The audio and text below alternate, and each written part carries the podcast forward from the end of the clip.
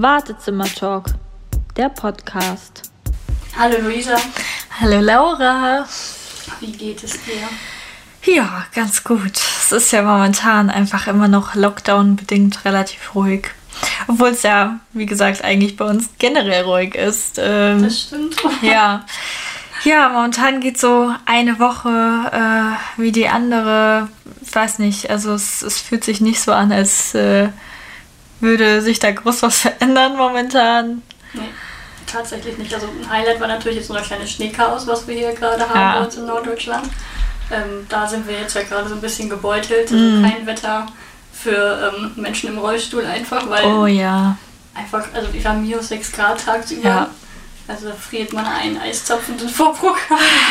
Ja, das äh, stimmt tatsächlich. Ich war auch in dem Moment echt ganz froh, nicht jetzt regelmäßig irgendwie raus zu müssen, arbeiten fahren zu müssen oder so. Das hätte, glaube ich, echt Angst in mir ausgelöst. Ähm, ja, aber also mein Mann war auf jeden Fall sehr fleißig und musste wirklich permanent immer wieder raus zum Schneeschippen und ich bin ja eigentlich nicht so dafür, dass man so Salz streut, wegen den, wegen den Hunden vor allem, so wegen den Pfoten. Aber es gab so ein paar Stellen, da ging es einfach dann irgendwo nicht anders, weil es einfach, es wurde immer mehr Schnee und äh, wir hatten einfach wirklich Angst, äh, dass sich da bei uns jemand auf die äh, Nase legt, ne? Ist so. Also es hat Ja. ja, tagelang einfach durchgeschneit, Hm. sodass man echt wirklich regelmäßig so alle drei Stunden mal eben hin musste und wieder so eine richtige Ja, ja, locker 3 cm Schicht da wegschieben musste. Ja, und genau, gestreut mussten wir auch, weil es Mhm. einfach sofort durch die Kälte einfach wieder gefroren ist. Eigentlich war es ganz, ja, alles vereist so ganz schnell, ne? Also, genau. und was du sagst, so dass man dann nicht unbedingt auf Druck raus musste, dafür war ich auch sehr dankbar, weil das ist einfach, also Höchstgefahr gefühlt. Und ähm, ja, ich finde es eigentlich ja ganz schön anzuschauen, aber es ist einfach nicht praktisch. Also, Ja, es ist so schön hell einfach. Also auch so bei uns im Haus habe ich das Gefühl, muss ich viel später die Lampen anschalten, weil äh, der Schnee einfach so schön das Licht reflektiert und stimmt. es dadurch einfach viel heller wirkt. Ich habe so ein bisschen Schnee mal in die Hand genommen, als ich die Terrassentür aufgemacht habe, aber mehr habe ich mich dann doch auch nicht äh, überwinden können. Äh, alleine schon aus dem Grund, dass man sich danach dann wieder irgendwie komplett trockenlegen muss. Ja, das stimmt. Also das, äh, ich bin einmal im, im Schnee zum Spazieren draußen gewesen. Das war jetzt aber vor diesem Chaos, das wir jetzt hatten. Und ähm, es ist einfach eine Schweinearbeit. Ne? Ja. Also so schön wie es ist, diese Schneeluft zu atmen, wie schön frisch das einfach auch ist. Ähm, wenn dann aber noch Schnee von oben kommt und man Mhm. einfach, also man selbst ist nass, der Schlupfsack ist nass, der Rollstuhl ist nass, das Zuggerät ist nass. Scheiße. Also das war dann immer so, dass wir wirklich schon große Badehandtücher in die Flur gelegt haben, damit der Rollstuhl da irgendwie drauf konnte, ähm, abtropfen konnte, weil es einfach, ja der Schnee bleibt ja auch dran hängen, du kannst ja nicht alles ab, also Ja, kriegt man ja irgendwie alles nicht so, nicht so trocken gelegt schon vor der Tür. Und ähm, es ist äh, Arbeit. Arbeit, sich da reinzustopfen, dann natürlich ne, Jacke, Schal, Mütze. Ja. Ich habe dann noch so, so Handstulpen für die Handgelenke, die werden halt auch mal ganz, ganz schnell kalt. Ähm, ja, Fußsack mit Körnerkissen, übrigens Lifehack. Wer im Rollstuhl sitzt, nehmt euch Körnerkissen mit. Ich habe eins auf dem Schoß und eins auf den Füßen. Man bleibt wärmer für längere Zeit.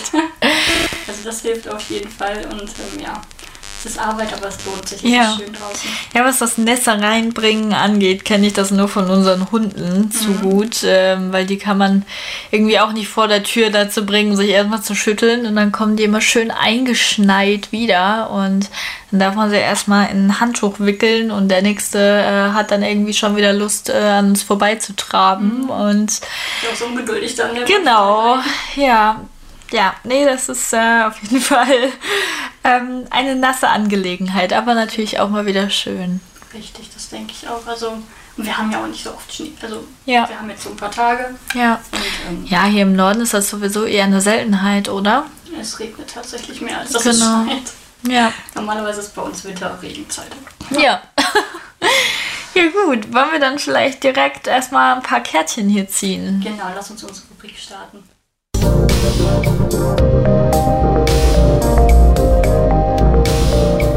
Sag mal, Genau. Da wir uns ja zweimal ähm, ja, wiederholt haben, dass ich als erstes ähm, einen Fächer gemacht habe und Laura das erste Mal ziehen musste, haben wir uns jetzt äh, überlegt, dass wir hier Ausgleich schaffen. Haben uns vorher besprochen. genau. Geplant, Und ab nächster Woche ähm, machen wir das dann wieder hoffentlich immer schön abwechselnd. Ich ziehe Genau. wieder aus der Mitte. Jetzt sollten wir das mal aufschreiben. Das ja auch so. ja. So, Laura. Mit wem würdest du gerne die Welt bereisen und wohin geht es zuerst?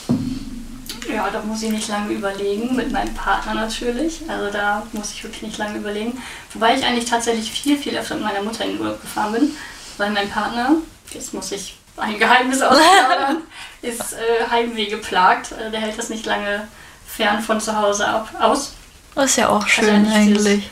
Ja, wir hatten das so, wenn man so diesen Standardurlaub macht, so dass man so in ein Hotel und dann so an einem Ort, so dann ist ihm halt auch schnell langweilig. Ja. Das muss ich dazu sagen. Aber trotzdem ist er halt die Person, mit der ich mir das auf jeden Fall vorstellen könnte.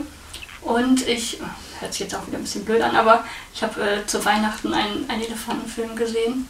Ich würde gerne Elefanten in freier Wildbahn mal sehen. Und Das das so ist ein schön. Traum. Ja. Und ich muss ja sagen, ich habe ähm, 2019, ja, 2019, ähm, meine erste Reise mit Rollstuhl unternommen. Ja. Ähm, das hat mir sehr, sehr gut gefallen tatsächlich, weil vorher fing das alles schon an, schwieriger zu werden mit dem Mhm. lange Stehen, mit dem lange Laufen. Ähm, Urlaub war nicht unbedingt Urlaub, weil ich halt wirklich nicht viel unterwegs konnte und für mich gehört im Urlaub dazu, dass man dann mal unterwegs geht, dass man sich Dinge anschaut, Sehenswürdigkeiten, Menschen, Städte, wie auch immer. Und ähm, habe mich dann dazu entschlossen, meinen ersten Urlaub mit Rollstuhl zu unternehmen und es war ja eine Erleuchtung, ich Wo fast wart ihr denn da? Ähm, wir sind mit der AIDA losgefahren. Ah. Äh, Darf ich den Namen sagen? Ja. Wir haben eine Schiffsreise gemacht und ähm, es war ein absolutes Highlight. Es war möglich. Ich war, ich hatte viel, viel mehr Energie dadurch, dass ich wirklich auf den Rollstuhl äh, mich verlassen konnte, nicht so viel laufen musste. Die Wege auf so einem Schiff sind tatsächlich sehr lang. Ja. Das äh, musste ich auch erfahren und äh, von daher sehe ich dem Ganzen echt ein bisschen entspannter entgegen und äh, denke, es ist möglich. Ja. Und das ist ja immer so eine Barriere, die man so im Kopf hat. Ja. Ich schaffe das nicht, das, das hält mich davon abzureisen. Mhm. Aber ähm, ich habe diesen Weg ähm, oder diesen Schritt gewagt und äh, habe es ausprobiert und ich kann sagen, es ist möglich. Ich, man bekommt viel Hilfe. Also ich habe so eine kleine Geschichte. Ich wurde, also wenn man zum Schiff reist, ist man ja einfach auf den Meeresspiegel angewiesen. Und der ist ja in so Häfen auch nicht, heißt es Meeresspiegel, also Wasserstand. Das Schiff ist halt nicht immer gleich hoch und diese Gangway, also der Weg aufs Schiff, ähm, ist eigentlich so eine, so eine Art ähm, ja, Rampe mit so Ja. Huckeln, wie so, ne, damit man ja gut hochgehen kann. Ähm, und manchmal war das halt so, dass das Schiff halt nicht ähm, so hoch oder so tief lag, Ja. dass es dann in dem ähm, auf der Ebene War sehr steil dann quasi die Genau, Rampe. und dann musste man halt aus dem anderen Grad nur eine Treppe möglich zum Beispiel. Und dann wurde ich sogar getragen im Rollstuhl. Aber dann ja nicht barrierefrei eigentlich. Moment, also an sich, wie gesagt, schon, aber es war Ja. halt eine Tour. Ne? Da konnte halt keiner was für das Schiff lag halt, weiß nicht, zu tief oder zu hoch, gerade in, dem- in dem Hafenbecken. Und ähm, ich weiß, viele Menschen mögen es nicht getragen zu werden, aber für den, also wenn ich abwägen müsste, auf dem Schiff zu bleiben oder an Land zu gehen, dann war es mir wert und die haben sich gefreut. Also es war halt eine sprachliche Barriere da, aber sie konnten mir mitteilen, dass sie sich gefreut haben, dass ich so leicht bin. da haben sie sehr gelacht über mich. Und ich bin auch nicht die Einzige gewesen. Es waren tatsächlich äh, mehrere Rollstuhlfahrer. Ja. Da habe ich tatsächlich auch schon viel drüber gehört, dass das ähm, ja einige Menschen, ähm, die auf den Rollstuhl angewiesen sind, eben empfehlen. Ich bin gar kein Kreuzfahrt-Fan. Allerdings ähm, muss ich auch sagen, war ich echt lang nicht mehr im Urlaub. Also das letzte Mal war 2017 ähm, in. Spanien in einem Ferienhaus zwei Wochen und das war traumhaft, weil da auch ein Pool war und wir waren da eben ähm, mit meiner Mutter und meiner Schwester und ähm, noch einer Freundin von ihr und also das war wirklich ganz toll. Wir haben da viel irgendwie gegrillt und gekocht und eigentlich die ganze Zeit auf der Veranda gesessen und ähm, ja, ich muss tatsächlich zu meiner Schande gestehen, ich war ja, oder was heißt zu meiner Schande? Ich war ein, zweimal am Meer die ganze Zeit, obwohl es nicht weit weg war. Ähm, dazu muss man aber auch sagen, dass das eine Zeit war, wo ich zwar eigentlich schon äh, hätte wissen müssen, dass meine Behinderung mich langsam ja immer mehr einholt, mal ganz blöd gesagt. Ähm, also dass mein Körper nicht mehr so stark ist. Ähm, aber mein, mein, äh, ja, mein Unterbewusstsein das, glaube ich, noch so weggeschoben hat. Und äh, dadurch war mir das wirklich nicht bewusst. Und ich habe es einfach vermieden, ohne so richtig genau zu wissen oder zu erörtern, woher es kam. Aber es war halt wirklich natürlich genau der Grund, dass ich einfach sehr, sehr schlecht über Sand laufen kann, dass ich überhaupt gar nicht im Wasser laufen kann, weil ich mich ähm, ja über die Augen sehr viel orientieren muss, mhm. ähm, um stehen bleiben zu können. Und auch einfach der Weg dorthin ähm, für mich schon eine riesen Belastungsprobe war. Und ja, von daher, ich hätte vor einem Jahr vielleicht noch gesagt, ich bin nicht so die Urlauberin, mhm. aber ich glaube, das stimmt nicht. Ich glaube, es liegt einfach nur daran, dass ich bis jetzt ähm, keinen barrierefreien Urlaub hatte. Mhm. Und ich ein Mensch bin, der sich nicht gerne überraschen lässt und auch nicht gerne spontan agieren muss. Ich möchte wissen, ob das barrierefrei ist, ob ich da durchkomme. Und dadurch ist das für mich, glaube ich, echt so ja, also mit immer mit viel Angst verbunden, sich dann doch wieder erklären zu müssen, irgendwo nicht hinzukommen. Ähm, ja, von daher, vielleicht bin ich doch eigentlich eine Urlauberin und habe es bis jetzt einfach noch nicht so für mich entdecken können. Aber ja, ich würde, glaube ich, sehr, sehr gerne mal nach Lanzarote. Mhm. Ist das Lanzarote?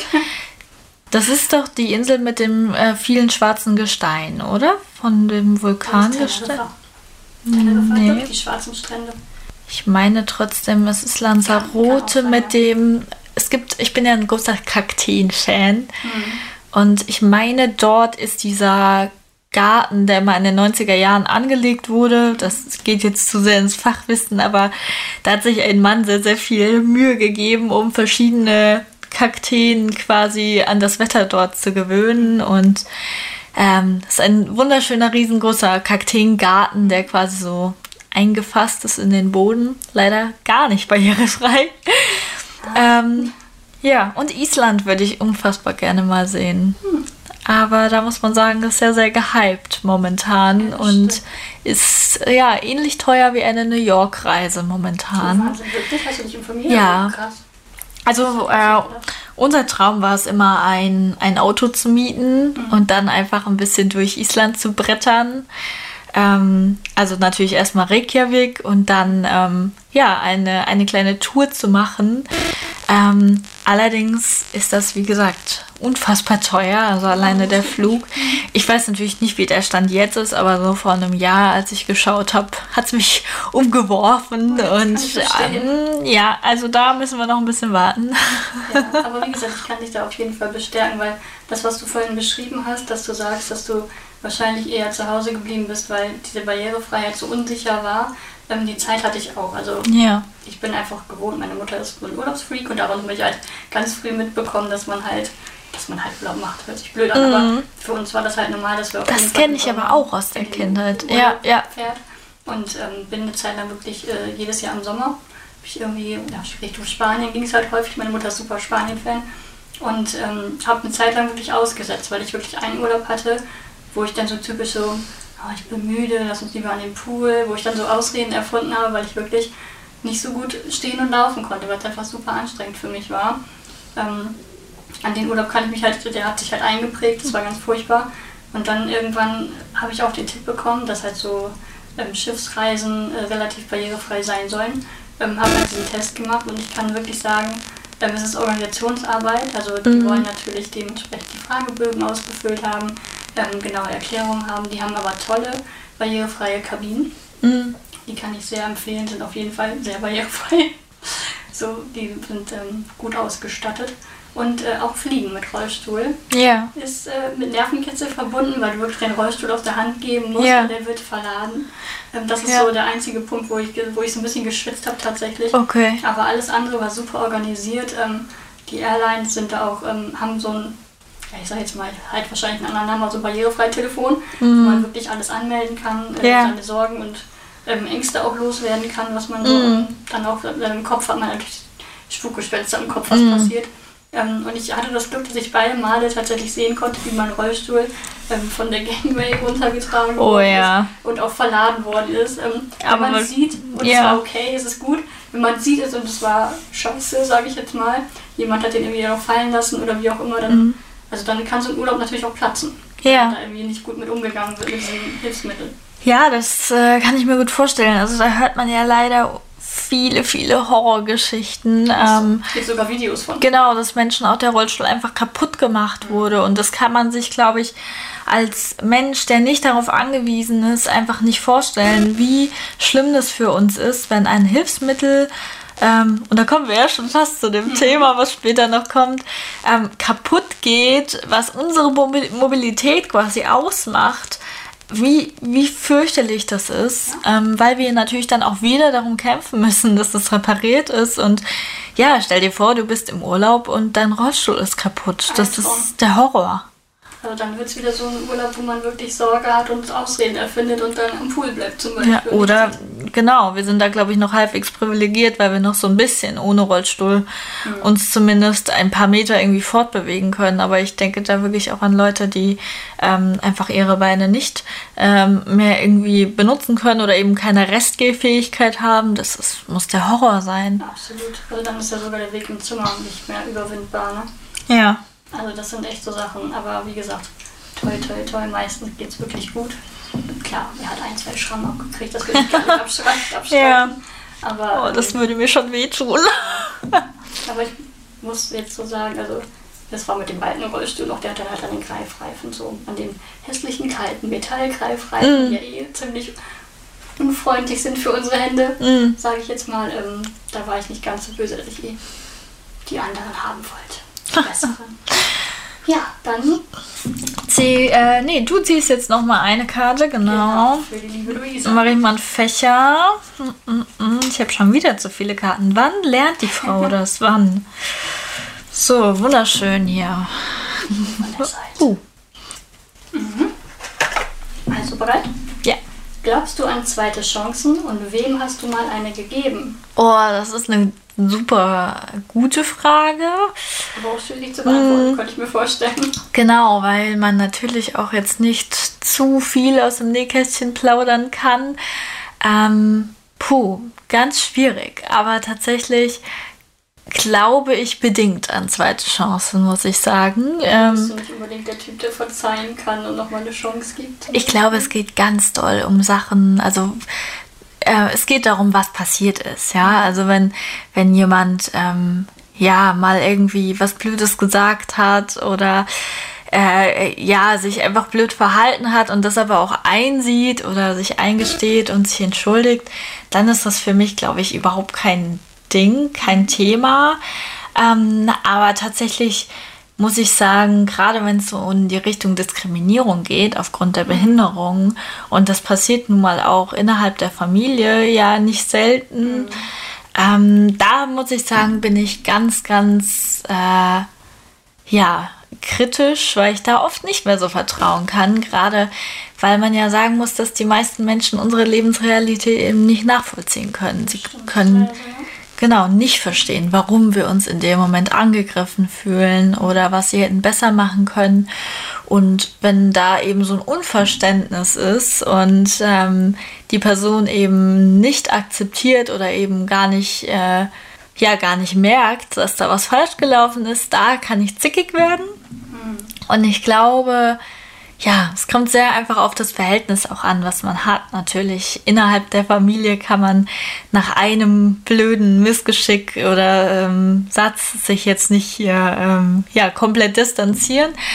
Aber sicherlich von äh, ferneren Bekannten oder Freundinnen äh, kann ich mir das schon vorstellen, wenn sowas passieren würde, ja. Also kommt es tatsächlich um, auf die Sache, um was es geht, an. Genau. Und auf die Beziehung tatsächlich, äh, in welcher Beziehung man zu der Person Ja. dann steht oder Genau. Unternehmen oder wie auch immer. Ja, aber ich, also ich muss sagen, ich glaube, ich bin eigentlich nicht zu sehr nachtragend.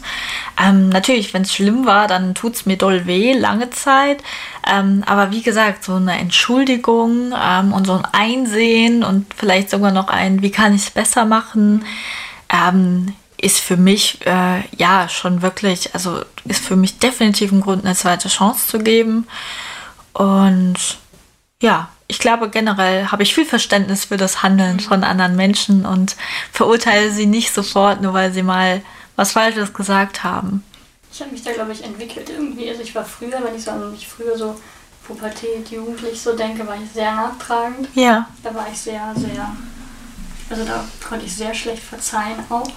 Also ich will jetzt keine konkreten Beispiele oder möchte sie jetzt gar nicht nennen, aber da weiß ich, dass ich sehr heute, auf heute, aus der heutigen Sicht gesehen sehr engstirnig war. Mm. Und heute bin ich super chillig, entspannt und flexibel. Also heute kann ich über sehr viele Dinge hinwegsehen. Ja. Ähm, sehr gut auf Durchsuchschalten. Mm.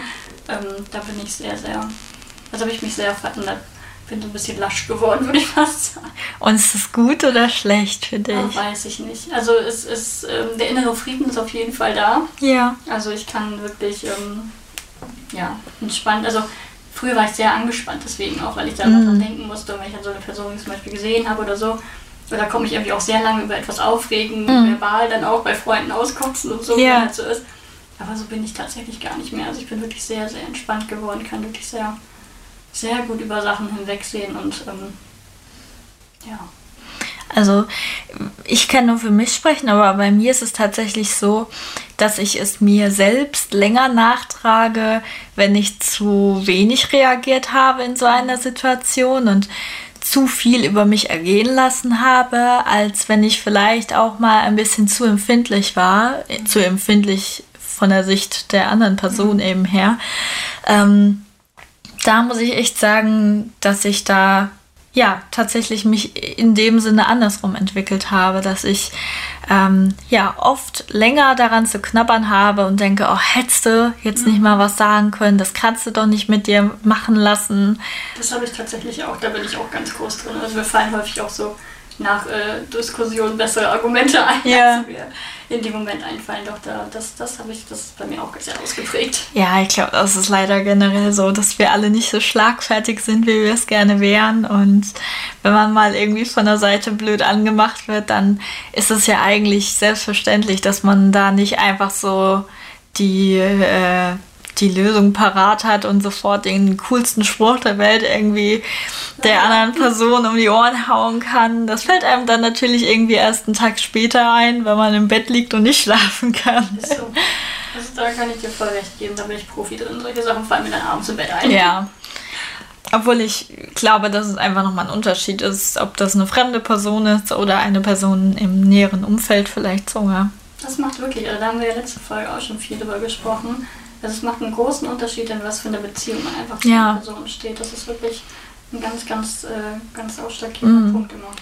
Ja, ich glaube, es ist, äh, gibt einfach Menschen und da musste ich, glaube ich, viel lernen, ähm, die einfach sehr toxisch sind, sagt man ja, und die eigentlich immer wieder Salz in die Wunde streuen und eigentlich immer wieder Sachen sagen, wo man sich denkt, so, ja, doof kann man doch eigentlich nicht sein, dass man, dass man nicht merkt, dass das gerade nicht richtig war. Und da muss ich sagen, bin ich auch rigoros. Also da habe ich Menschen in meiner Vergangenheit tatsächlich einfach irgendwann links liegen gelassen, wo ich gemerkt habe, das wird einfach, es ist immer toxischer. Ich freue mich nicht mehr, ähm, wenn ich die Person treffe, sondern bin nur noch aufgeregt und habe Angst, dass gleich wieder irgendein Seitenhieb kommt und überlege, wie ich darauf reagieren kann. Und nee, also das brauche ich tatsächlich nicht und ich habe auch nicht das Gefühl, dass diese Leute dann irgendwie so wären, dass man mit ihnen darüber sprechen kann oder dass sie sich langfristig ändern könnten.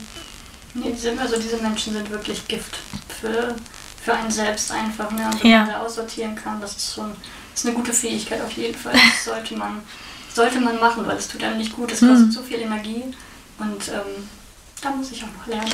Ja, es fällt schwer. Je näher natürlich die Beziehung war oder äh, Ja. ne, also innerhalb der Familie ist das dann natürlich nochmal eine ganz andere Nummer, als wenn es jetzt eine Bekannte war oder ja, Das, wie gesagt, Beziehung ist echt ein großer, großer Faktor einfach. Ne? genau. Ja. Wollen wir zu unserem heutigen Ja. ausgesuchten Thema kommen? Genau, wir haben es ja gerade schon so ein bisschen angedeutet. Es geht, äh, und zwar eigentlich sogar aus einem relativ äh, aktuellen Grund Ja, eben auch. Ja, um äh, Hilfsmittel und um die, die Beantragung dieser und ja, die, die Hilfsmittelversorgung einfach generell. Ein großes Thema tatsächlich. Oder wo, also, was heißt groß, aber ein Thema, wo wir uns, glaube ich, beide so ein bisschen reinfinden mussten. auch. Ja. Ähm, wo man so ein bisschen reinwachsen muss. Auch das musste ich auch lernen. Ja. So, dass, da gibt es einfach keinen, keinen richtigen Weg. Mhm. Und da sagt dir auch keiner, wie es geht. Ähm, und da haben wir, glaube ich, viel zu erzählen. Magst du gerade den aktuellen Fall erzählen vielleicht? Ja, ähm, und zwar ist es so, ich mache gerade das durch, was du ja schon äh, erfolgreich zum Glück hinter dich gebracht hast. Und zwar hatte ich eine ja, Fehlversorgung quasi. Ähm, mir wurde ein Rollstuhl angepasst von einem sehr großen Sanitätshaus, das die Krankenkasse nur genommen hat, weil es eben den günstig, günstigsten Preis ähm, rausgegeben hat oder veranlasst hat für den Rollstuhl. Und dementsprechend hat man das eben leider auch gemerkt. Der Rollstuhl ist ähm, ja eigentlich deutlich zu breit für mich ähm, ja einfach generell nicht wirklich ähm, an meine Bedürfnisse angepasst, auch zu schwer. Und genauso ist das bei diesem ähm, Antrieb, den ich habe. Ich habe einen sogenannten E-Fix. Ähm, das ist ein Motor, der in den Reifen verbaut ist, mit einem äh, Joystick, den man dann eben vorne dran hat zum, zum Fahren, zum Steuern. Ähm, und ich habe mir diesen Antrieb damals aus dem Grund ausgesucht, weil ich eben der Meinung war und mir das auch so verkauft wurde, dass ich ihn alleine abnehmen kann und ähm, ja die normalen Reifen vom Rollstuhl auch wieder rauf machen kann, so dass ich mir eben aussuchen kann, ob ich mit dem Motor fahren möchte oder eben ähm, ja mit meiner eigenen Kraft fahren möchte und genau. Dem ist aber eben leider nicht so dieser Motor ist einfach viel zu schwer, beziehungsweise die Reifen äh, mit dem Motor dran sind zu schwer. Ähm, es fordert unfassbar viel Feinmotorik. Äh, und ja, generell ist das alles wirklich blöd gelaufen. Dazu kam dann noch eine Sitzschale, die äh, falsch bestellt wurde. Und also einfach viel zu viele Sachen, wo die jetzt einfach viel zu lange dauern würden, alle zu erzählen. Aber es ist eine Vollkatastrophe.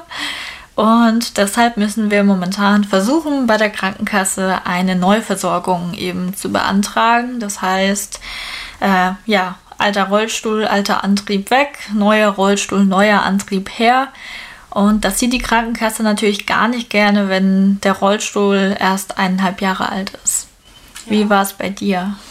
Genau, bei dir geht es jetzt gerade um die Krankenkasse, dein aktueller Fall. Mein aktueller Fall ist äh, gerade ein Fall mit der Rentenkasse. Ja. Ähm, ich bin ja in die Reha gefahren im letzten Herbst und habe dann natürlich eine Liste von Hilfsmitteln mitbekommen, die mir helfen können. Ähm, und äh, ja, da gibt es, glaube ich, einfach mal dazu zu sagen, es gibt verschiedene Zuständigkeitsbereiche. Einige Dinge sind ähm, von der Krankenkasse zu übernehmen, einige von der Rentenkasse. Ja. Ähm, das Arbeitsamt fällt auch noch bei Arbeitenden mit äh, hinzu. Äh, es gibt, glaube ich, noch Stadt, Landkreis sind auch noch so Mhm. ähm, Stellen, wo man etwas beantragen kann. Ja, es gibt noch mehr. Also bei mir ist, glaube ich, jetzt sogar noch irgendein Sozialamt für Bildung oder sowas momentan wegen einer anderen Sache dahinter. Also wahnsinnig viele Möglichkeiten. Genau, das sind so die Stellen. Und wie gesagt, bei mir ist es gerade äh, die Rentenkasse. Die ist übrigens auch ein sehr spezieller Fall, muss ich sagen. ähm, da beantrage ich gerade äh, Ergorest Unterarmstützen heißen die. Das sind so Unterarmstützen, die man an den, ähm, wo man die Arme auflegen kann, wenn man am Schreibtisch arbeitet. Ich bin jetzt ja im Homeoffice seit äh, einem guten Jahr und ähm, das wurde mir einfach empfohlen, äh, dass das einfach die Wirbelsäule entlastet. Mhm. Ähm, und äh, da versuche ich gerade, ja, die zu bekommen und die ähm, Rentenkasse hat so ein Standardschreiben, so, ein, so eine Ablehnung, so Ja. gefühlt. Mein Gefühl sagt mir das. Einfach nur eine Taste auf der Tastatur drücken Ja. und der Brief geht raus. Ja, Formlos, richtig. ohne Unterschrift. Ähm, Richtig. Den habe ich bekommen. Und ich hatte das nach meiner letzten Reha tatsächlich, dass ähm, der so schnell kam, Mhm. diese Ablehnung so schnell kam, wo ich gedacht habe, da kann sich einfach gar keiner meinen Antrag durchgelesen haben. So, und das habe ich einfach in den Widerspruch dann reingeschrieben zum Beispiel. Und ähm, dann fun funktionierte es auch ganz gut, dann habe ich das bekommen, was ich brauchte. Mhm. Ähm, da ging es damals um ähm, einen Arbeitsstuhl, Mhm. den ich äh, für die Arbeit brauchte, ähm, der mir, ja, der sehr hilfreich ist tatsächlich, weil er elektrisch höhenverstellbar ist, damit ich einfach Oh ja. aufstehen kann. Ja. Weil von Stühlen aufstehen ist äh, auch nicht ganz so einfach mehr. Und ähm, ja, da war ich noch ein bisschen überfordert tatsächlich. Da war Mhm. ich nicht drauf gefasst, weil ich dachte, ich komme aus der Reha. Das war so ein Hilfsmittel, was mir ermöglicht hat, meinen, meinen Job weiter auszuführen. Mhm. Ähm, Ja, und da war ich, damals war ich noch sehr geschockt. Dieses Mal nach der Reha war ich vorbereitet und wusste, dass dieses, Ja. dieses ähm, Ablehnungsschreiben kommt und hatte quasi schon meinen Widerspruch fertig. Okay. konnte ich dann Postwenden in die, in die Post schicken, wollte ich gerade sagen. Briefkasten werfen, ja. genau. Ja, tatsächlich ähm, kommt mir das sehr bekannt vor. Bei mir war es allerdings so, dass die Krankenkasse mich dann wirklich die komplette Frist noch warten lassen hat und dann wirklich auf den letzten Drücker die Absage kam. Und da steht bei mir eben auch die Vermutung dahinter, dass man dann sagt, oh, äh, ja, die Frist läuft ja ab, da könnte ja jetzt ähm, was passieren.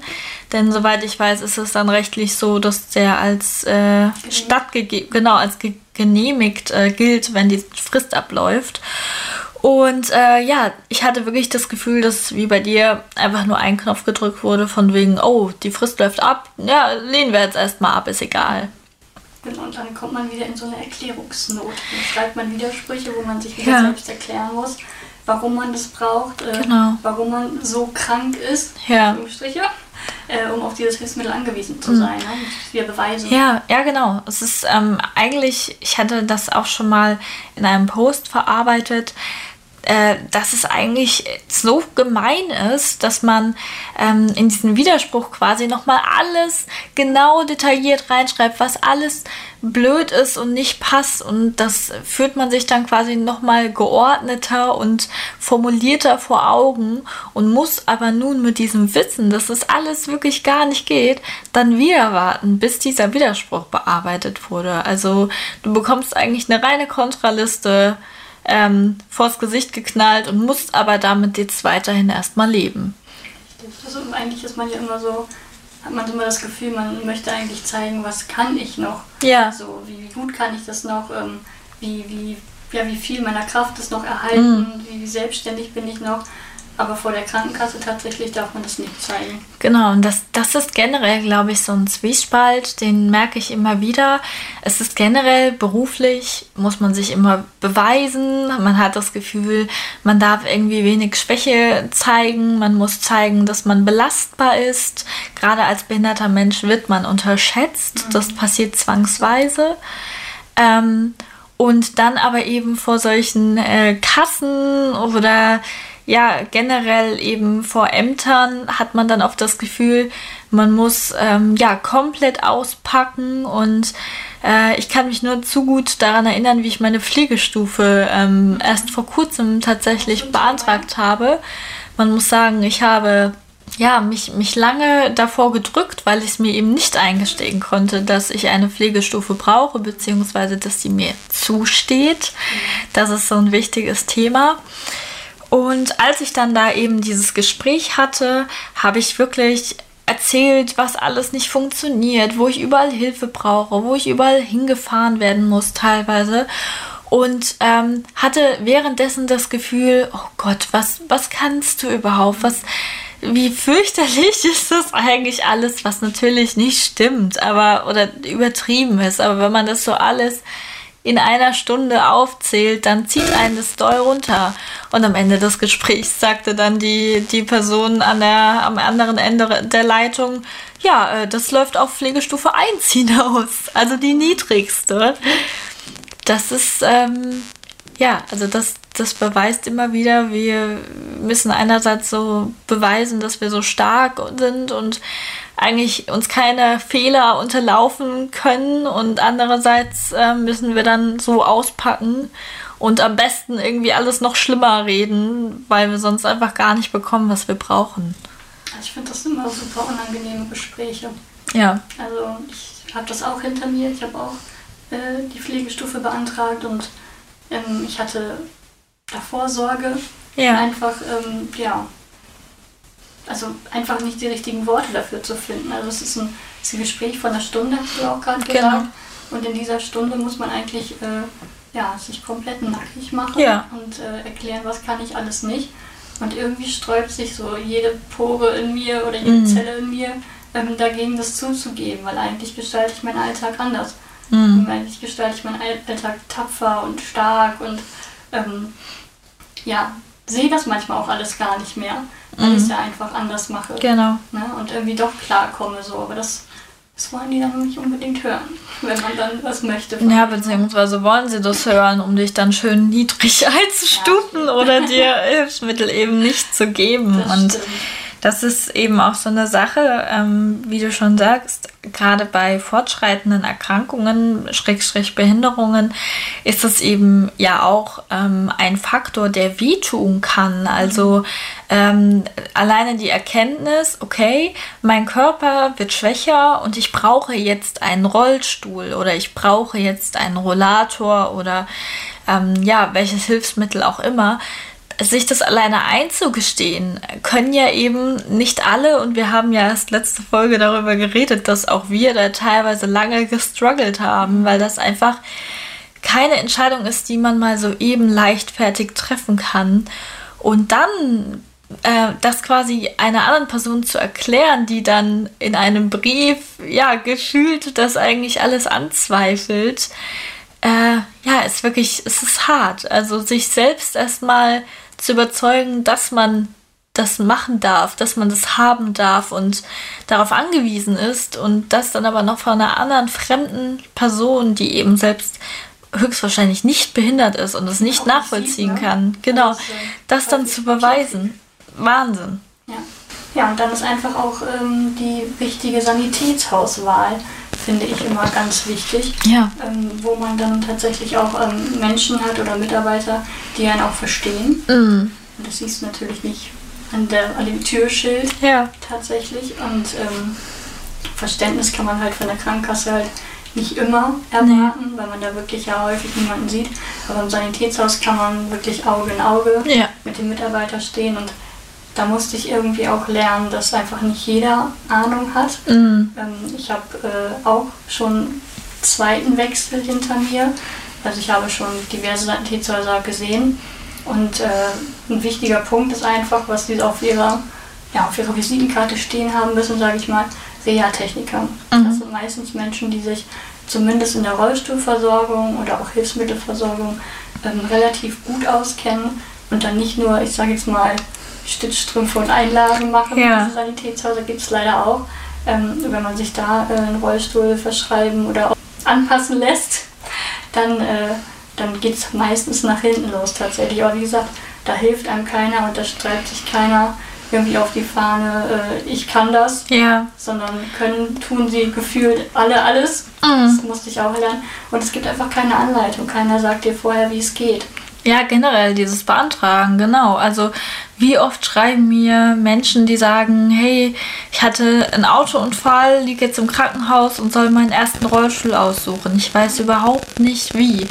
Und ähm, wenn wir eben einfach eine Art Anleitung oder BeraterInnen an die Hand bekommen würden, dann würde sowas wie solche Fehlversorgungen, wie es jetzt bei uns beiden passiert ist, einfach nicht so häufig vorkommen. Und ich muss sagen, ich hatte bei meiner ersten Rollstuhlversorgung großes Glück, denn ich ähm, bin auf ein, also zwischenzeitlich auf ein Internat für körperbehinderte Menschen gegangen. Mhm.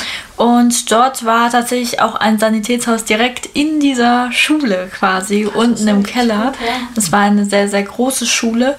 Und ähm, der Mensch, der meinen ersten Rollstuhl angepasst hat, saß selbst im Rollstuhl. Das ist ein richtig großer Und Vorteil. Das ist wirklich, oder oh, kriege ich Gänsehaut, das ist einfach ähm, die Leute wissen genau, was man braucht und wovon man redet. Und eigentlich sollte das überall so sein.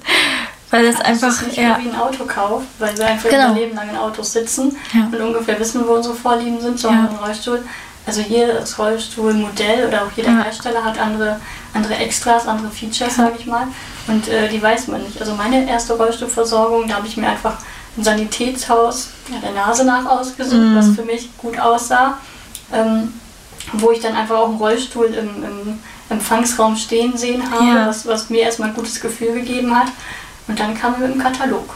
Mm. Und dann sollte ich sagen, was brauchst du? Dann hat er mich gefragt und sollte ich sagen, das und das brauche ich. Aber mm. ich wusste ja nicht mal, worauf es ankommt, weil ja. ich einfach noch nie in einem Rollstuhl gesessen habe. Ich war, jetzt muss ich gerade lügen, 28 Jahre alt.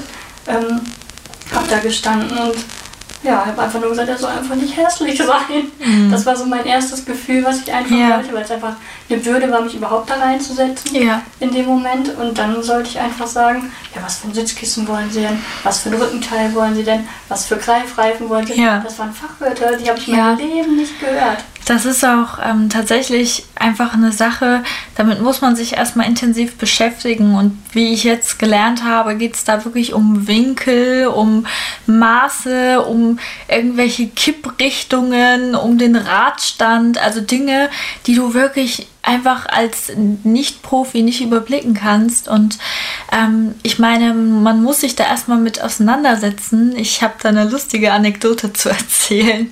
Und zwar, ähm, ja, war es jetzt ja so, dass ich eine, diese Fehlversorgung hatte und äh, ja, mein Rollstuhl abgelehnt wurde und ich das daraufhin meinem Vater erzählt habe. Und er sagte, ja, im Notfall kaufen wir den selbst, dann machen wir das irgendwie. Und ich war erstmal total erstaunt und haben gesagt, du weißt aber, dass der mehrere tausend Euro kostet. Ne? Und generell ist davon abzuraten, sowas selbst zu kaufen, weil diese Wartungskosten und Reparaturkosten dann eben auch nicht übernommen werden, weil es eben, weil dieser Rollstuhl ja dann eben nicht Eigentum der Krankenkasse ist, das muss man dazu sagen. Alle unsere Hilfsmittel gehören auf dem offiziellen Weg nicht uns. Genau. Und ähm, genau daraufhin schickte er mir nach meinem Telefonat ähm, mehrere Links mhm. von fertigen äh, Rollstühlen, ähm, so aus so einem Sanitätshaus-Shop, die so, ja, ich sag mal 500 Euro kosteten. Und da äh, schrieb er dazu, guck mal, die gibt's viel günstiger, da können wir das doch so machen. Und ich musste einfach nur einerseits lachen und andererseits habe ich mich so in dem Moment unverstanden gefühlt, weil ich dachte, oh, wenn du wüsstest, was da, also ja, anscheinend sehen die Menschen wirklich nur einen Rollstuhl. Die sehen für viele wahrscheinlich einfach alle gleich aus. Ja, und gar nicht so dieses angepasste und ich sag mal, unter uns ist das dann so, oh, wow, du hast Carbon, das hat die Krankenkasse bei dir bezahlt, wie das denn? Das sind so Insidergespräche. Ja, und also von außen hin ist es einfach nur so ein Sitz mit vier Rädern und dann sagt, ja, guck mal, mal, 500 Euro kannst du doch so kaufen. Total lieb gemeint wahrscheinlich. Ja. Ein gerade in unserer Situation mit unserem Rücken hm. ähm, sind angepasste Rollstühle einfach das Nonplusultra. Ne? Das muss einfach sein. Muss einen zum Fortbewegen. Also in so einem, ich weiß nicht, ob du schon mal in so einem breiten Rollstuhl saßt. Ja, bin da verloren gegangen. Ja, ja du wahrscheinlich noch mehr als ich. Genau, diese, diese. Krankenhausrollstühle ja. eben, die man im Notfall auch mal ausgeliehen bekommt. Ja. Und auch da kenne ich einige Menschen, die nicht genau wussten, wie sie ihren Rollstuhl beantragen sollen, mhm. die eben zum Beispiel nicht auf ihr Rezept Adaptivrollstuhl ähm, schreiben lassen haben und dann haben sie so einen fertigen ähm, ja, Sanitätshaus-Reha-Rollstuhl bekommen, mhm. mit dem sie sich aber null irgendwie selbst, äh, selbstständig fortbewegen konnten. Ja, das ist eher, der behindert dich eher in dem Moment, ja, dass es dir wirklich ja Freiheit gibt, was so ein Rollstuhl im Sinne mhm. geben soll. Aber du bist gerade aufs Rezept eingegangen. Ja. Auch das ist ein wichtiger Punkt. Der nächste Laura Super-Tipp. ich hoffe, dass das gute Tipps sind, die ich gebe. Ich kann ja immer nur meine Erfahrungen quasi äh, ja, mit euch teilen. Ähm, der nächste Tipp ist tatsächlich, geht erst ins Sanitätshaus und dann zum Arzt. Ja. Und lasst euch im Sanitätshaus tatsächlich nach der ersten groben Beratung sagen, was soll mein Arzt auf dieses Rezept schreiben. Genau. Weil für so einen Arzt ist es einfach nicht das tägliche Geschäft, einen Rollstuhl zu verschreiben. Mhm. Und der hat natürlich auch drei Fragezeichen im Gesicht im ersten Moment, weil ja. Rollstuhl bringt auf so einem Rezept nichts. Sondern es mhm. muss wirklich, was du gerade sagst, Adaptivrollstuhl sein, dann halt faltbar sein soll, es ein Starrrahmen sein soll. Also man kann da schon sehr spezifisch werden auf dem Rezept, ja. damit wirklich alle Beteiligten Bescheid wissen. Mein Neurologe zum Beispiel füllt dieses Feld wo halt Platz ist für ähm, die Diagnose und halt das, was verschrieben werden soll. Wirklich, er nutzt jeden kleinen mhm. Fleck aus und schreibt wirklich ganz genau hin. Und manchmal sogar eine Begründung dazu, was auch mhm. wirklich hilft. Also wenn ihr wirklich in, äh, weil der Arzt ist natürlich auch immer sehr wichtig, in welcher Form er einem auch diese Hilfsmittel zugesteht. Oh ja, ein so, Arzt oder Ärzte, ja. die sagen, na, brauchst du nicht oder kriegen wir schon hin, machen wir mal eben so. Auch generell erstmal ein Rezept ausgestellt zu bekommen. Es gibt viele ÄrztInnen, die da sehr, sehr knausrig sind mit Überweisungen und Rezepten. Und ich muss sagen, ich bin ja in der gleichen Praxis wie du. Das war übrigens das Wartezimmer, äh, über das wir uns kennengelernt haben. Könnt ihr in der ersten Folge nochmal nachhören. Und genau, da ist es bei mir ähm, ähnlich. Meine Neurologin ähm, aus dieser Praxis ist da auch sehr, sehr zuvorkommend und schreibt mir jede Überweisung, jedes Rezept, wenn ich ihr das erkläre. Allerdings war das auch so, dass ich ihr dann tatsächlich ähm, teilweise sagen musste, was auf das Rezept gehört für den Rollstuhl. Weil sie ist einfach nicht ihr tägliches. Genau, weil sie das selbst gar nicht ähm, kannte oder noch nicht so oft gemacht hat. Und da muss ich dann sagen, finde ich es halt wieder schwierig. Da wäre diese Anleitung einfach sinnvoll. Für alle Beteiligten. Genau. Also das würde ich wahrscheinlich auch besser fühlen, bevor er uns fragen müsste. Ne? Ja. Und ähm, es geht da nicht nur um Rollstühle tatsächlich, sondern eigentlich bei jedem Hilfsmittel. Bin ich immer der Meinung, dass der Weg erst ins Sanitätshaus gehen sollte, im, ins Sanitätshaus des Vertrauens oder auch in ein Mhm. neues tatsächlich, ähm, wo man das Gespräch und auch offen sein sollte, seine, seine Sorgen auch teilen sollte und sagen sollte, ich weiß es einfach nicht. Ja. Das, das kann man, glaube ich, echt zugeben, weil es einfach alles so speziell ist. Viele Hilfsmittel haben eine Hilfsmittelnummer, aber auch die bekommt man erst raus, wenn man im Katalog geblättert hat. Mhm. Und ähm, den gibt es halt vorzugsweise im, im Sanitätshaus. Und ähm, viele Dinge kann man dort oder viele Hilfsmittel kann man dort ausprobieren.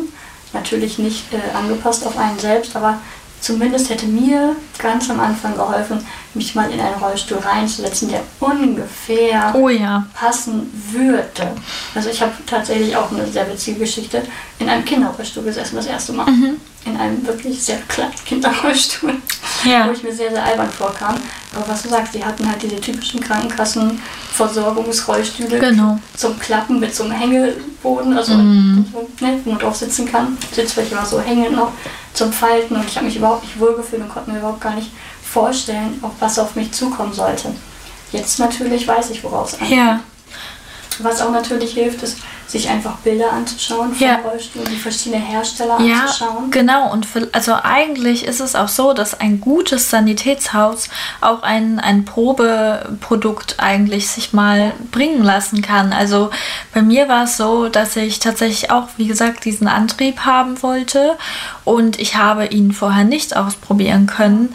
Es gab ein Ersatzgerät, was komplett anders war, was ich nicht alleine mal irgendwie anbauen und abnehmen konnte. Sonst hätte ich nämlich tatsächlich gemerkt, dass es nicht so einfach ist und hätte mich vielleicht für was ganz anderes entschieden. Und ähm, eigentlich ist es so, dass ein gutes Sanitätshaus, wenn es nicht selbst viele Dinge so im Repertoire hat, eben auch eigentlich vom Hersteller ähm, ja gewisse Geräte ausprobieren lassen kann. Richtig, also das, also ausprobieren ist eigentlich das Nonplusultra. Wenn man wirklich keine Erfahrung hat, natürlich bei der zweiten und dritten Versorgung hat man sich natürlich schon, ähm, hat man eine Vorstellung, ähm, worauf, es ankommt, was man braucht. Man hat vielleicht einfach schon ähm, andere RollstuhlfahrerInnen kennengelernt und konnte sich austauschen. Dieser Austausch ist einfach auch super Ja. wichtig untereinander. Ähm, ja, dann sitzt man natürlich im Rollstuhl. Ja, was hat deiner denn und so, ne? Mhm. Das sind dann natürlich so Gespräche. Fast witzig eigentlich, aber das ist das, also das hilft. Also man muss vorbereitet in so ein Sanitätshaus reingehen. Also, Ja. man kann, also wie gesagt, ich bin das erste Mal da reingegangen und hatte einfach überhaupt keine Vorstellung und das hat mir echt den Hals gebrochen. Im übertragenen Sinne. Es war wirklich. Ja, und Mir ist, mir ist über den Teller geredet, also Genau. man? mir ist über den Mund geredet worden. Ja, ja, ja. irgendwas angedichtet quasi. Und da ist auch der Punkt, das darf man nicht vergessen, Sanitätshäuser sind ja einfach auch wirtschaftliche Unternehmen, die haben Verträge mit Krankenkassen und Verträge mit Herstellern. Dementsprechend wollen sie dir natürlich auch dann den Rollstuhl von dem Hersteller, mit dem sie einen Vertrag haben, ähm, quasi ja, verkaufen. In dem Sinne ist es ja ein Verkauf.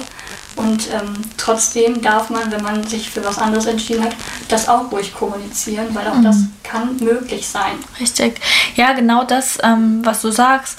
Nur tatsächlich kann es eben auch passieren, dass man bei der zweiten, dritten oder vierten Rollstuhlversorgung dann ähm, auf die Nase fällt. So ist es mir ergangen. Ich hatte wie gerade erzählt, diesen Glücksgriff bei meinem ersten Rollstuhl äh, mit dem Sanitätshaus und da war ich 14, also Das sagen, noch viel, viel. Genau, und da musste ich mich aber eben auch nicht damit beschäftigen, weil es eben jemand super gut für mich gemacht hat. Und dann bin ich eben später, ähm, ja, mit, mit Anfang 20 dann, weil der Rollstuhl ja zwischendurch nicht äh, aktiv genutzt wurde, erst mit 20 wieder dort äh, ja, in, in ein neues Sanitätshaus gegangen, weil ich mittlerweile woanders wohne. Und da bin ich dann auf die Nase gefallen, weil ich eben keine Ahnung hatte und weil ich quasi so naiv war und dachte, hey, das hat doch einmal schon so gut geklappt. Das weiß doch jetzt bestimmt jeder, wie das geht. Und da war es tatsächlich so, mir wurde ein Katalog gezeigt und ein oder zwei Rollstühle, die in Frage kämen. Und so wirklich wählen konnte ich, um ehrlich zu sein, nicht. Nee, das glaube ich. Und also ich kann das ein bisschen nachvollziehen, deine Geschichte mit äh, dem Sanitätshaus beim äh, ansässig beim Internat. Das ist ähnlich wie in der Reha. Ja. In der Reha gibt es halt auch eine Reha-Technik, auch im Keller übrigens. Ganz witzig, gerade passt total. Ähm, der natürlich täglich, das, auch, ja. das ist ein tägliches Geschäft, der verschreibt Rollstühle, der verschreibt Hilfsmittel für Muskelkranke in der Reha und da habe ich auch den ersten Reha-Techniker kennengelernt, der wirklich Ahnung hatte. Also ich kann das ähnlich verstehen, da wird dir viel abgenommen. Ja. Ähnlich wie bei der Hilfsmittelversorgung aus dem Krankenhaus direkt. Genau. Da wird dir auch sehr, sehr viel abgenommen. Da bist du auch gar nicht so selber mit involviert. Du musst wahrscheinlich immer dein Go geben und deine mhm. Krankenkarte vorzeigen. Ja, richtig. Aber da wird dir auch sehr, sehr viel abgenommen. Aber sobald du wirklich von zu Hause aus äh, ja, Hilfsmittel beantragst, bist du sehr, sehr auf dich selbst gestellt tatsächlich. Mhm. Ähm, ein Tipp ist tatsächlich auch noch, was im Moment natürlich nicht geht aufgrund der Pandemie, aber Messen. Mhm. Messen kann ich auch sehr, sehr empfehlen. Da kann ich auch Namen nennen. Ähm, und zwar die Reha-Care, die findet jährlich in oh Gott, Düssel Düsseldorf, Düsseldorf ist es, ne? Ja. Ich war gar nicht oder Düsseldorf, aber in Düsseldorf statt. Äh, riesengroß, ähm, Anbieter weltweit stellen da ihre Produkte vor. Ähm, ja, wenn ich auf Massenveranstaltungen steht, schwierig, weil da wirklich viel, viel los ist. Aber es lohnt sich tatsächlich. Man muss so ein bisschen die Zeiten anpassen. Dann haben die ähm, einzelnen Anbieter auch Zeit und beraten einen da wirklich sehr, sehr gut. Da sind auch wirklich viele RollstuhlfahrerInnen unterwegs, die beraten.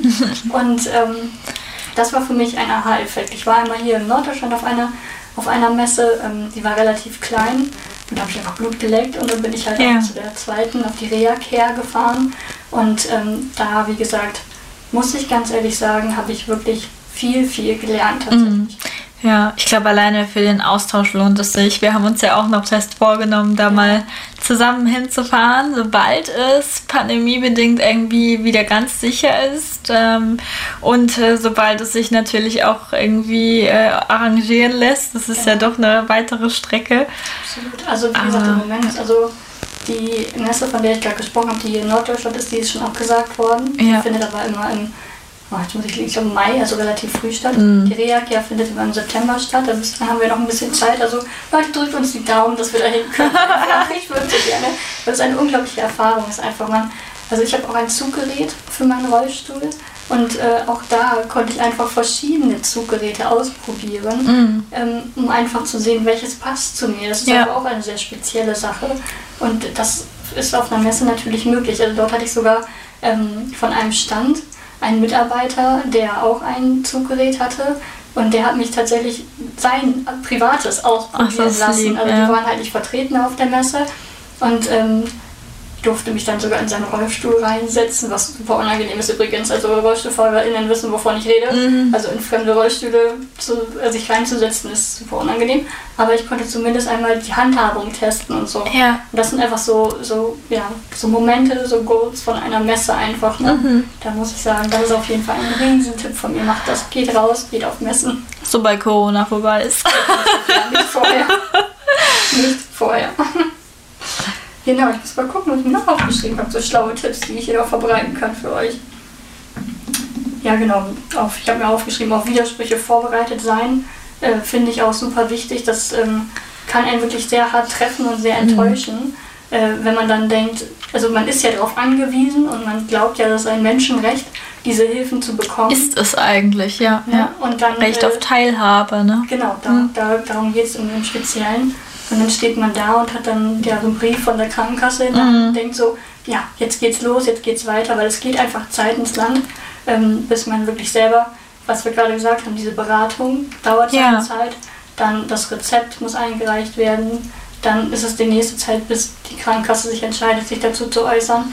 Dann kommt vielleicht auch noch der, die Absage und man ist komplett enttäuscht, hat dieses Schriftstück in der Hand und Ja. ich kann das Gefühl nicht beschreiben, aber es ist ein unglaubliches Enttäuschungsgefühl. Ja, also Wut, glaub ich, auch. Genau. Und, und, Das, das Herz pocht bis zum Hals, weil man denkt, was muss ich eigentlich noch tun, um die, um das bisschen Mobilität zu bekommen, Ja. was für jeden anderen selbstverständlich eigentlich ist. Richtig. Und ähm, ja, es ist, glaube ich, kaum zu erklären. Und dann schreibt man diesen Widerspruch, dann wartet man wieder etwa einen Monat.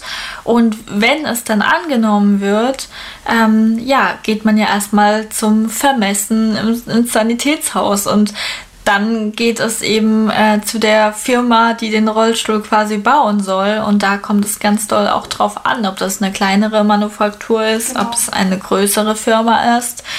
Und ja, ich habe auch einen Tipp quasi noch. Und zwar geht es um, ja, nicht entmutigen lassen. Ähm, viele Sanitätshäuser lehnen obligatorisch erstmal ab, weil das auch oft ganz andere MitarbeiterInnen sind, die sich da, sage ich mal, erstmal nur oberflächlich mit beschäftigen und erst wenn der Widerspruch kommt, äh, soweit ich weiß, wird das dann nochmal genauer ähm, hinterfragt. Und man muss ganz klar sagen, äh, wir selbst tragen eben auch noch sehr viel internalisierten Ableismus in uns. Also ähm, wie ich vorhin schon sagte, es ist alleine schon schwierig, sich einzugestehen, brauche ich das Hilfsmittel und ähm, ja, darf ich das überhaupt benutzen? Es gibt genug Menschen, die einem das ja sogar wörtlich absprechen und sagen, du kannst doch noch ein bisschen laufen, du darfst es nicht benutzen. Lasst euch da nicht entmutigen. Es ähm, gab mal einen Post, den ich vor längerer Zeit auf Englisch gelesen habe und das hieß so grob übersetzt, wenn du über ein Hilfsmittel nachdenkst, dann brauchst du es schon längst. Und das trifft es eigentlich so dermaßen auf den Punkt, weil es genau so ist. Und wie ich in der letzten Folge erzählt habe, habe ich auch viel zu lange gewartet und mir ist so viel Lebenszeit geklaut worden eigentlich dadurch, dass ich mir das nicht eingestehen konnte, dass ich das brauche, dass ich auf Hilfe angewiesen bin. Und ja, kämpft für euer Recht. Ich weiß, manchmal ist man einfach müde und kann nicht mehr. So geht es mir immer wieder, auch jetzt.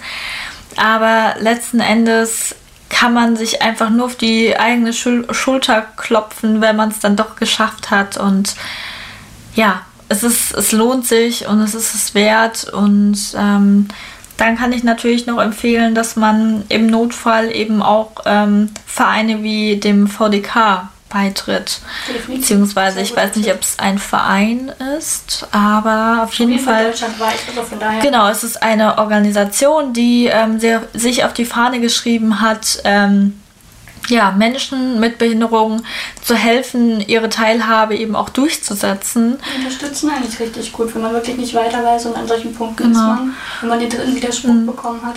Und da sind die für einen da. Also das ist schon sehr hilfreich. Genau, und soweit ich weiß, hat man ähm, durch diese ähm, ja, ähm, Teilnahme eben auch äh, das Recht auf anwaltliche Hilfe, wenn es sein muss, was man natürlich nicht hofft.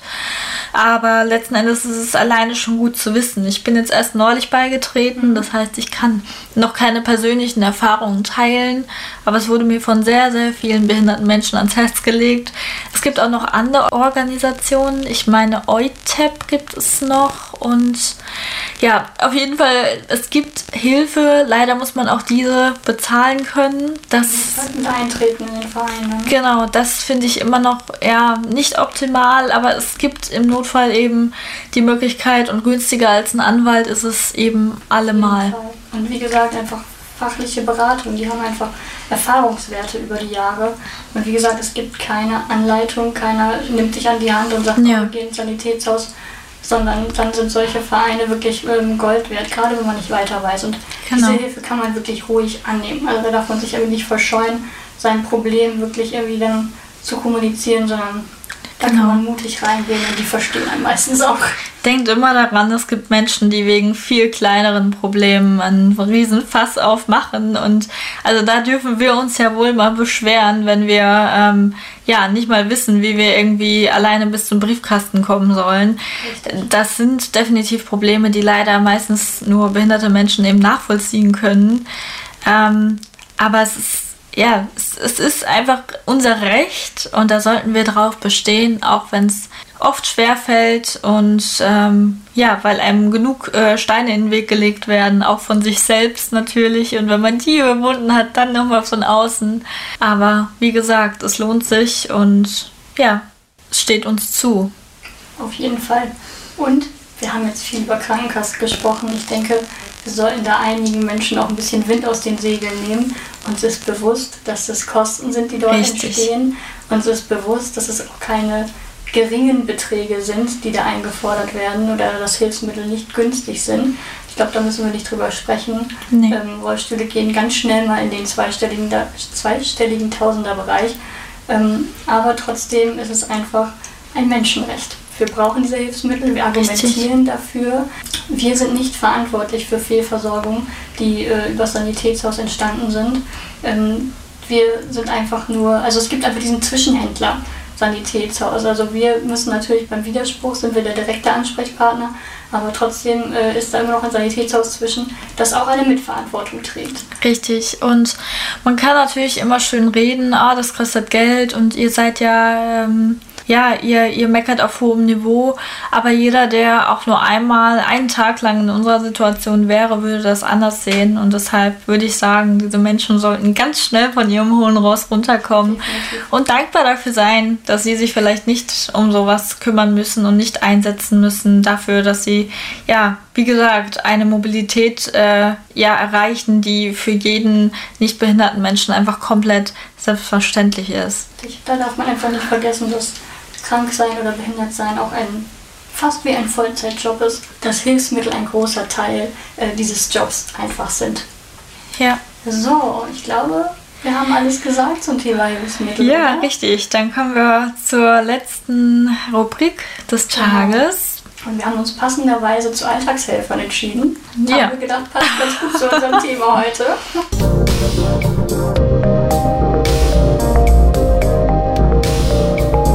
Alltagshelfer.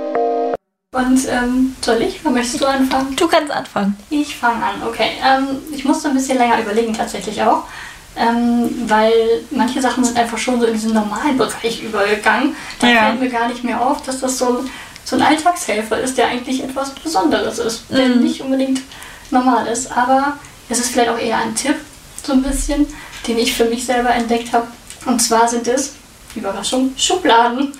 Schubladen sind eine große Erleichterung im Alltag. Ähm, mein bestes Beispiel ist eigentlich die Küche. Mhm.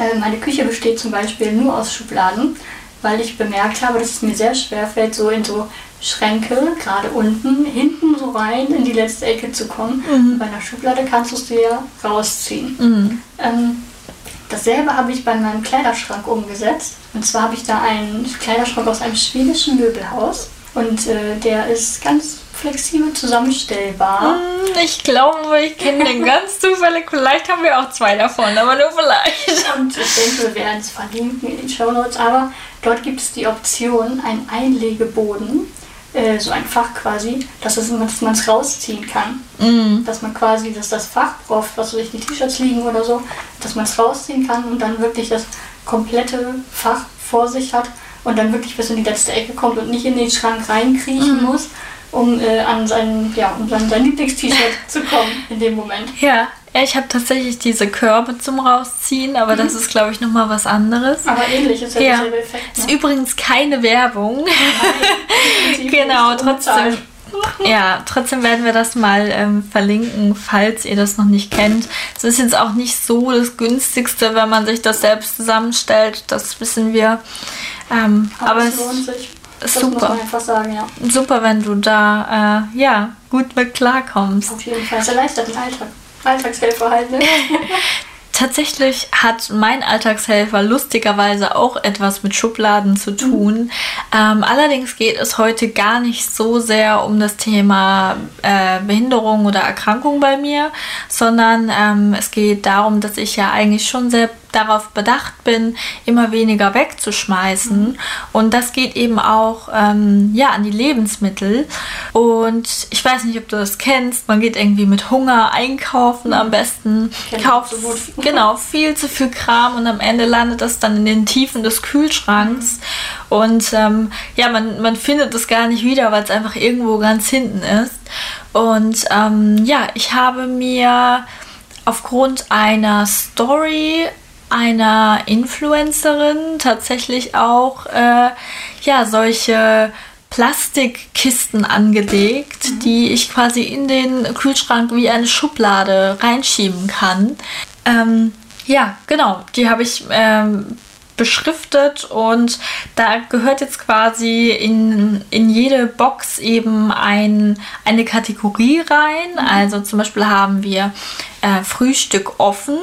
Das bedeutet, da sind alle Sachen drin, die mhm. schon aufgerissen sind. Voll gut. Dann haben wir Frühstück geschlossen. Ja. Das gleiche haben wir auch für Kochen. Mhm. Kochen offen, Kochen geschlossen.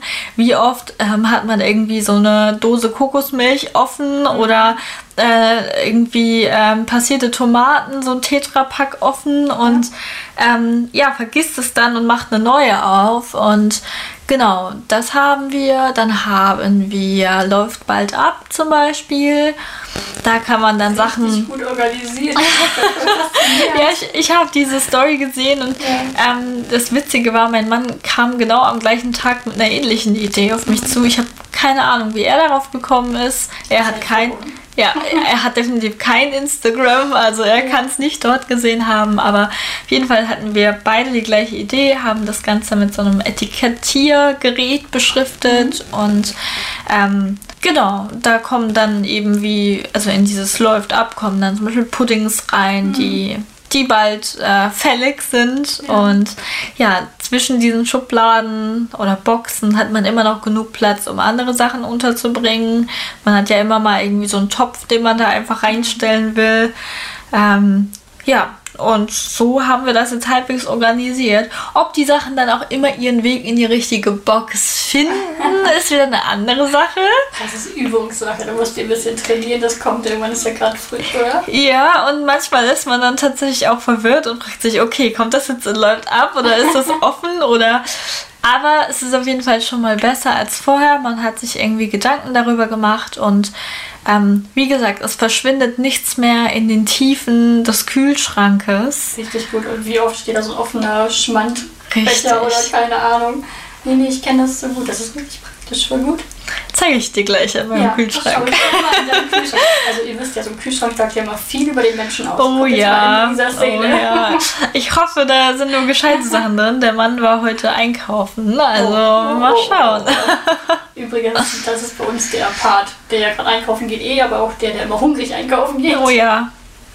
Ja, das kenne ich gut. Ich vermisse es aber tatsächlich auch selbst einkaufen zu gehen. Das äh, hat die Corona-Zeit eben auch so an sich, dass man einfach so, ja, diese kleinen Alltagsdinge, die man vielleicht sonst auch verflucht hat, zu sagen, oh, nicht schon wieder einkaufen, jetzt einfach vermisst. Ich war allein schon im Jahr 2020, glaube ich, zweimal mit einkaufen. Also ja, das, also, da kann ich dir nur recht ja. geben. Also ich war auch seit März nicht mehr in keinem Supermarkt, in keinem Geschäft mehr. Und ähm, ja, wenn der Partner dann erzählt, oh, die haben schon wieder umgeräumt, die Regale sind schon wieder anders oder keine Ahnung. Ja, dann denken wir so, ja, schön, dass das, du mir das erzählst. Das wäre mein persönlicher Horror, um ehrlich zu sein, weil ich nämlich ähm, so einen kleinen Spleen habe. Ich muss die Einkaufsliste immer so schreiben, ja. wie es eben dann auch im Laden zu finden ist. Genau, weil ich selbst weiß, wie nervig das ist, dann irgendwie, gerade weil wir in einem Supermarkt äh, einkaufen gehen, ähm, der sehr groß ist, ähm, weiß ich, wie anstrengend und nervig es ist dann, wenn man irgendwie nochmal komplett zurück zum Gemüse muss und eigentlich schon bei der Tiefkühlpizza ist. Und ähm, genau, deswegen muss ich es immer so schreiben. Und wenn ich jetzt mir nicht mehr bildlich vorstellen kann, wo die Regale mit welchen Sachen sind, dann würde ich, glaube ich, durchdrehen. Ja, kann ich voll nachvollziehen. Ich bin ja auch gerade in der Situation, dass ich die Liste schreibe. Und äh, ja, ich schreibe die auch nach Gängen. Sehr gut. Ja, auch diese Boxen kann ich gerne mal in die Show Notes packen. Die sind jetzt gar nicht speziell für den Kühlschrank gedacht. Das sind einfach Pantry Boxes nennt sich das. Also einfach für den Haushaltsraum quasi. Äh, und genau, könnt ihr einfach mal schauen. Am besten Kühlschrank vorher ausmessen. Auch bei uns passen nicht alle Boxen überall rein. Da muss man so ein bisschen tricksen. Aber ja, momentan erstmal in meinen Augen ein Alltagshelfer. Ich äh, hoffe, es bleibt so und ich werde euch auf dem Laufenden halten. Gerne, gerne. Klang total spannend. Hast mich meinen Horizont erweitert. Voll gut. Ja, Laura, Sind wir schon am Ende angekommen, ne? sind wir schon am Ende von Folge 5. Wahnsinn. Wahnsinn, oder? Ja, ich hoffe, euch hat es auch wieder gefallen. Wir würden uns immer, äh, ja, wie immer freuen, wenn ihr uns ähm, ja, schreibt, wenn euch irgendein Thema noch einfällt, wenn wir irgendwas vergessen haben. Und ansonsten würde ich sagen, folgt uns auf eurem Streaming-Anbieter, über den ihr uns gerade hört. Folgt uns auf Instagram unter Wartezimmertalk, gerne auch äh, unter unseren jeweiligen Accounts It's me, Laura. und Luisa Laudace. Teilt gerne diese Folge und erzählt euren FreundInnen davon oder zeigt äh, uns auch gerne in eurer Story, wie ihr diesen Podcast gerade selbst hört. Das freut uns immer sehr. Auf jeden Fall. Und jetzt bietet sich natürlich an, vielleicht teilt ihr auch eure Erfahrungen im Sanitätshaus mit uns. Ja, das wird uns auf jeden Fall freuen. Dann, Laura, bis nächste Woche. Bis nächste Woche, Luisa. Ciao. Ciao.